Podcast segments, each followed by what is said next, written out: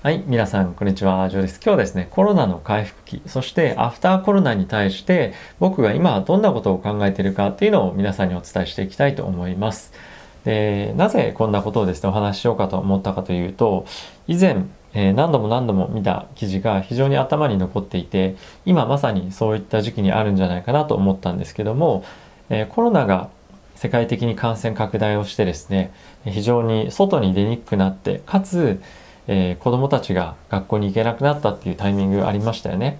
でそういった時にですね多くの非常に多くの女性が世界で仕事を休職したりとか仕事を辞めざるを得なかったそして家で子供の面倒を見なきゃいけないっていう時期がですねやはりあったと思いますし今もそういうところっていうのは、えー、多くあるんじゃないかなと思っています。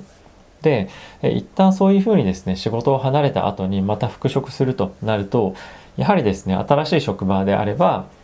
また新しい職場会社のシステムになれなかったらいけなかったりとかあとは新しいトレーニング受けなきゃいけないとかあとは全く別のこれまで経験したことない業種であればそこにまた慣れていくっていうようなことも必要ですし、まあ、新しい職場であれば当然人間関係っていうのの再構築も必要であるということもあってなかなかこの戻った労働力これ女性だけじゃなくて男性も今おそらく1年近くもうまだ働いてないですよっていう人もですね世界中にはいるとは思うので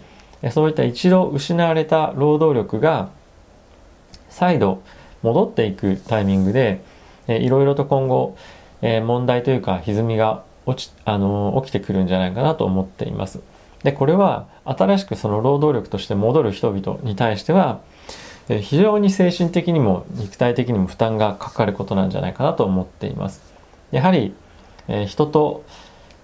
触れ合うということはですね非常にいい面もありながらもやはり人間関係の構築っていうのはですね非常にストレスがかかると。でかつ今仕事なんかもほとんどオフラインでやってる方も多いと思うんですよね。あの皆さんじゃないみんなじゃないと思うんですけど。でそういうふうになってくるとなかなか新しい環境で、え新しい仕事を始めるっていうのに、え難しさを感じる方も多いんじゃないかなと思っています。僕も昨年の1月末に日本に帰ってきていて、えまた仕事を始めた身なんですけどもそういったところは非常に、え難しさを感じていますしあとは全く違う業種とかであればその知識の習得っていうところからあとは社内で助けてくれる人の存在っていうのもなかなか見つけづらいと思うんですよね。なので、えー、そういったところから今後は、ね、経済の回復っていうのはやはり少し僕は鈍化スローペースなんじゃないかなと思っています。やはり新しい部署に例えば行ったりとか同じ会社内でも全く違う職場に転職したりとかっていうふうにすると1年ぐらいのパフォーマンスがなかなか出せない期間っていうのがやっぱりあると思うんですよねどんな人でも。なのでそういったことを考えるとやはり今年は結構思ったよりも厳しいと。雇用っていうのは戻ります。けれどもそういう人単位のアジャストメントっていうのは少し時間がかかるんじゃないか。特にえ日本とかあとはヨーロッパのような、え少し若干閉鎖的な、え文化を持っている国に関しては、えそうなんじゃないかなと特に日本もヨーロッパもそうですがそんなに転職っていうのが、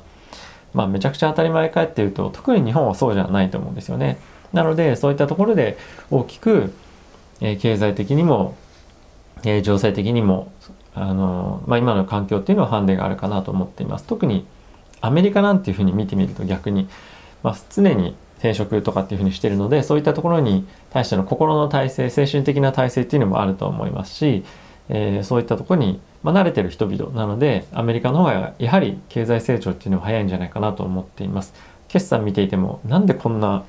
いい数字バンバン叩き出すんだろうっていうところが、え、あると思うんですが、まあ、しっかりとコストカットを行ったりとか、えー、いろんなことがまあ対応できてるからだと思うんですが、まあ、今後は労働市場が戻ってきた時にさらにドライブがかかったように成長っていうのは拡大していくんじゃないかなと僕は思っています。まあ、その一方で、えー、先ほどから言っているようなこの職場復帰してくる人に対しての精神的肉体的な負担っていうのが今後強いられてくるだろうなというところが一つ、えー、まあ心配というか、えー、なんとなく気にかかっているかなといったところに今なっています。であとはですね、えこのコロナによって非常にズームミーティングとかあとはなんだっけなシスコでいうと WebEx とかあと Windows で言うと Teams とか、まあ、そういった、えー、アプリケーションを使ってオンライン上でのコミュニケーションっていうのを今現在行っていると思うんですがここ多分1年2年ぐらいはこれまでの遺産で問題なく、まあ、問題なくというかそのそんなに大きな問題が発生することもなくビジネスっていうのが続けていけると思うんですがこういった状況が3年4年5年というふうに続いていくとなるとこれまで築いてきた遺産がですねどんどんどんどんなくなって非常にビジネスっていうものが難しくやっぱりなってくるタイミングっていうのは出てくるんじゃないかなと思っています。やはり今後人がまた移動したりとか転職したりとか、え、そういったことも非常に頻繁に起きてくると思いますのでそうなってくると今までいや今までの関係で続けられていたビジネスが今後新しい方向に進んでいこうとか新しいことをやろうっていうふうになった時に新しい関係性を作り出すっていうところがやはり非常に難しいというところが、えー、出てくると思います。でこれは、まあ、具体的にどういうイメージかっていうのはおそらく皆さんも、えー、湧いているかなと思いますが、まあ、当然新しく転職した人もそうですし復職したところもそうですし、まあ、あとはですね投資をする際に、えー、投資をする対象の CEO に対して、え会えななかなか会えないっていうところもあるかもしれませんし逆に投資を募る時に人に会いに行くのにあんまりその人間関係の構築っていうのをするような環境も、えー、なかったりとかあとはですね新規のものをどこかに売りに行くっていうところもやはり難しい環境に、えー、なってくるかなと思います。なので、えー、ビジネスが大きくあの回復しないとかってそういったところではなくて、えそういったところへの難しさっていうものを今後我々もさらに経験していくと思いますしそこをうまくやっていく企業が今後も継続してしっかりとした成長を遂げられるというふうに思うのでそのあたりはですねこれ何がまあ大事かっていうとおそらく企業のカルチャーっていうものがやはり非常に重要なんじゃないかなというところとあとはですねやはりこれもあの企業の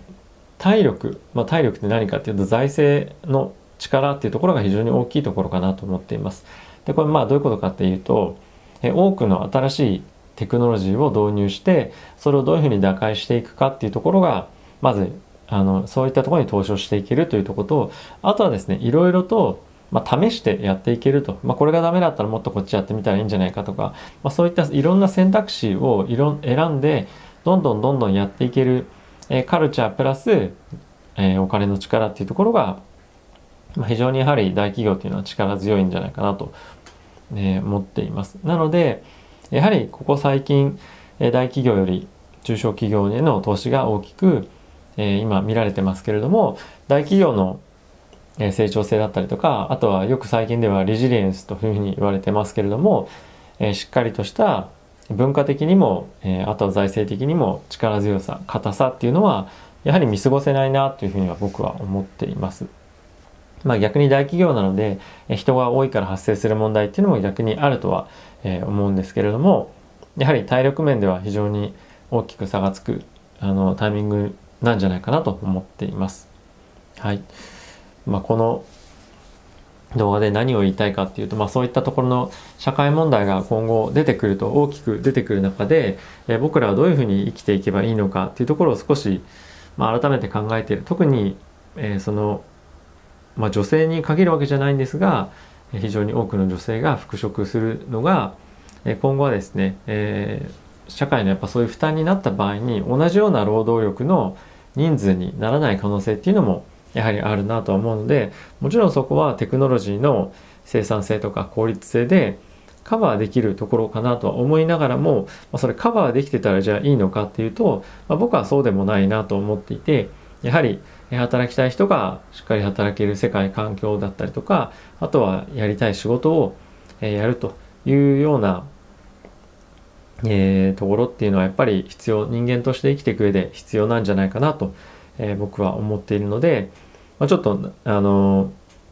何ですかね語る動画になってしまったんですけど今僕が少し心配しているところ考えていることっていうのをちょっとお伝えしたいなと、えー、思いました。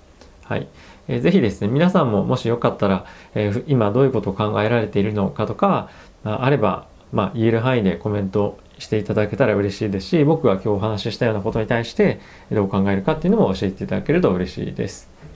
子供が起きてきましたので、この辺で動画終わりたいと思います。ということで、また次回の動画でお会いしましょう。さよなら。